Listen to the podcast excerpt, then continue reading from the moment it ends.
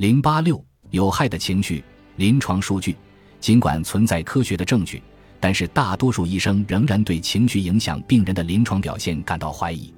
其中一个原因在于，尽管很多研究发现应激和负面情绪会降低各种免疫细胞的有效性，但这种变化是否足以影响医疗效果还没有完全搞清楚。尽管如此，已经有越来越多的医生开始认识到情绪对医疗的作用，比如。斯坦福大学著名的妇科腹腔镜外科医生卡姆伦尼扎特博士说：“如果预约做手术的病人当天告诉我他非常害怕，不想做手术了，我就会取消手术。”尼扎特这样解释：“每一位外科医生都知道，极度恐慌的病人手术结果通常很糟糕，这些病人会流血过多，更容易发生感染和并发症，他们的康复也会比较困难。”如果他们的情绪能保持平静，治疗效果就会好得多。原因很简单，恐慌和焦虑会导致人体血压升高。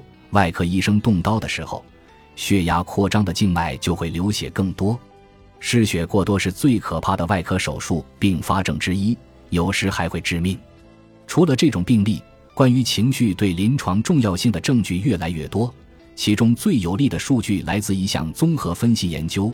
这项研究综合了一百零一项小型研究以及一项涉及几千人的大型单项研究的成果。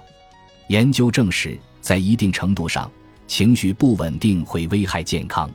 慢性焦虑、长期抑郁和悲观、持续紧张或不满、愤世嫉俗或多疑的人，经研究患病风险是常人的两倍，包括哮喘、关节炎、头痛、胃溃疡以及心脏病。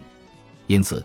困扰情绪是疾病的风险因素，其有害性相当于吸烟、高胆固醇对心脏病的危害，也就是说，成为健康主要的威胁。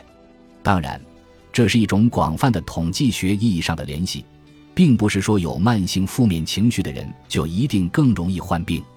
不过，情绪对疾病潜在影响的证据比这项综合分析研究的结果要广泛的多。对特定情绪。尤其是三大负面情绪——愤怒、焦虑和抑郁，进行更加细致的研究，可以探明情绪医疗意义的特殊途径。尽管我们尚未完全了解这些情绪发挥作用的生物学机制。